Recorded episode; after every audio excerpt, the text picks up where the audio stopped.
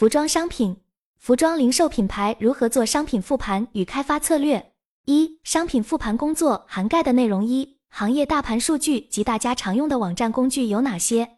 我所处的领域是中低价格带的服装零售品牌企划，产品开发主要采用 ODM 模式。在我的工作中，复盘与开发策略的工作大约每季度进行一次，这是对我专业技能的一次严谨考验。在面临商品复盘工作时，有许多必备的内容需要掌握，但我的经验还不是特别丰富，也时常会对此感到苦恼。所以希望通过群内讨论和更多同行者交流，互相学习。在进行复盘与开发策略之前，了解行业大盘数据及常用的网站工具是一项重要的工作。原创品牌除了数据外，也会对标看高一层级的品牌，重点分析他们的产品趋势。小红书很有用。对于品牌层级的问题，我们一般会交给更上面的部门或者品牌部门进行把控。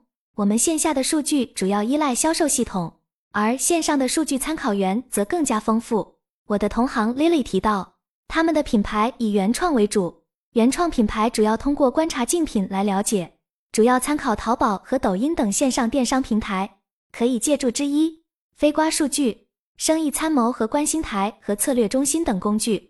在这些工具中，策略中心主要用于查看大盘、人群分析、品牌流入流出、品类流入流出，主要用来看整体趋势；之一则主要用来看进店竞品，可以详细到单款，同时也不定期有分析报告，还可以直接拉取到一些进店的详细单款数据，可以按销额、点击量等作为排行导出。我自己的使用体验是很满意的。飞瓜数据主要用来查看抖音。直播店铺生意参谋主要用来查看活动实时数据，而观星台则主要用于查看本品详细具体数据。这个工具适合按需求导出数据来做具体某项的分析。通过这些工具，我能够更好的对商品进行复盘工作，从而为后续的企划和开发提供有力的数据支持。虽然我现在还处在积累经验的阶段，但我相信在不断学习和实践的过程中。我会变得更加熟练和专业。二，大家会从哪些维度进行本品分析？在本品分析的过程中，我们首要关注的是销售情况，特别是售罄情况。原创品牌可能会从不同的维度进行本品历史分析，比如参考生意参谋和馋妈妈，以及对上一季的销售进行总结，以及前三年的销售数据。对于品牌来说，将产品延伸款占比超过百分之二十。这是很重要的信息。三，大家会如何进行竞品分析？在竞品分析方面，尽管我们是大众零售品牌，竞品一般是固定的几家，但每一个季度都可能会有所变化。此时，我们就会开始重点对比产品的复盘。除了常见的零售品牌，我们还会关注品牌的流失去了哪里。换句话说，顾客走向最多的品牌，就会是我们这个季度关注的竞品品牌。这个数据是从策略中心获取的。在大众品牌零售领域，似乎大家都有一些想学习优衣库的想法。我所在的品牌也一直在调整性质，也正在朝着基础舒适的方向发展。我们会根据这一调整，开始拉取竞品的产品信息，特别是爆款。我们会按照品类进行划分，把 TOP 五十的款式列出来，比如外套秋冬春。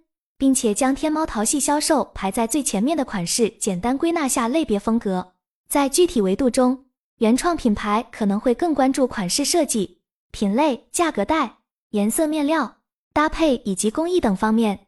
在确定款式的坑位后，我们会梳理一遍行业后再分析一遍竞品，然后对照分析本品。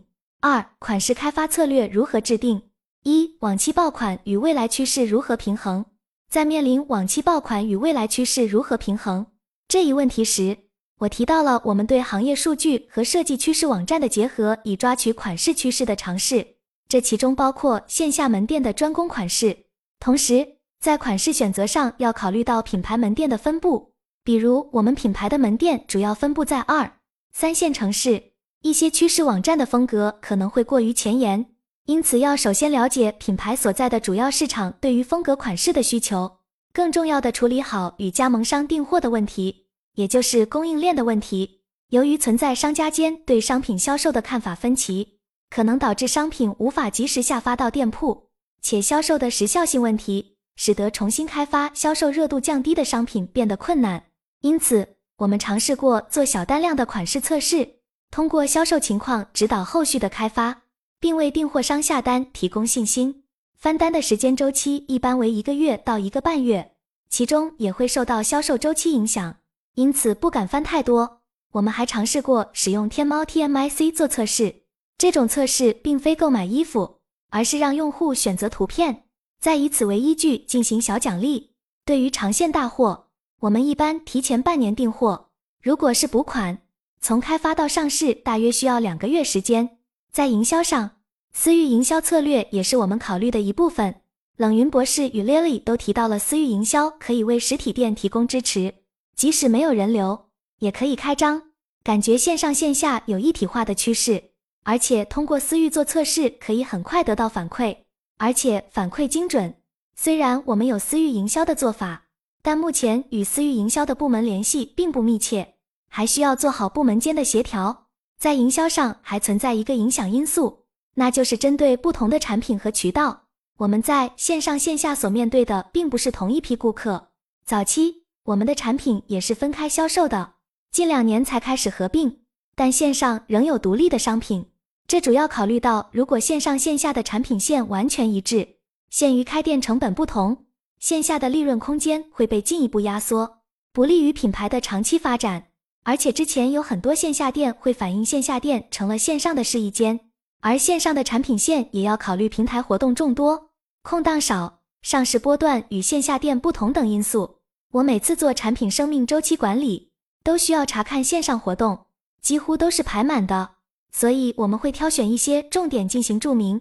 Lily 提到，做线上可以按照自己的节奏进行新品上市，不必完全受限于平台活动，因为折扣差价问题可能会导致用户体验差，不利于做私域营销。虽然我们主要采用加盟模式，但同样存在这些问题。根据品牌的具体情况，我们的上市波段需要尽量靠前，以延长销售周期。我们会根据品类在哪几周销售表现良好的历史数据，将款式分配到各个波段进行销售。价格差价问题的处理方式是后端的职责，开发这边则是将线上线下不同款式进行全域统一售价上市。二零售品牌开发策略的逻辑，对于零售品牌开发策略的逻辑，我在此有一些主要的观点，希望通过比对和其他人的理解来寻找可能的不同之处，或者发现一些可以改进的地方。以下是我对复盘开发逻辑的归纳：首先，我会通过网站和数据来研究行业大盘的情况，进一步探究具体到某一品类在特定时间段的表现；其次，对我自己的品牌销售情况进行检视。包括品牌品类的流入流出都是从哪里来的，由此确定下来本季度的竞品是哪些。接下来我会进一步去观察这些竞品的品类销售情况，研究爆款的画像，并总结市场热卖款的各个维度，包括颜色、风格、廓形等特点。然后我会将这些信息与我品牌的历史数据进行比对，看看什么元素表现优秀需要延续，什么是缺失的可以补充。这样我就可以在心中构建出一个大致的款式开发坑位画像。最后，我会去研究流行趋势，探寻哪些风格受欢迎或者可能会流行，思考我们是否可以尝试这些趋势。如果对某些趋势把握不准，我们可以做小批量的测试。在这个阶段，我基本上就可以确定要开发的款式坑位画像了，并且我们会根据线上活动、往年的波段销售效率。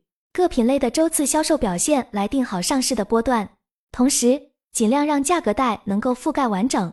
对此，Lily 补充了一些建议。毕竟产品周期较长，建议结合大盘数据和设计趋势网站、KOL 街拍，找寻款式趋势，并且分解款式的细节、长度等维度进行少量尝试。至此，我的开发策略逻辑基本上就形成了。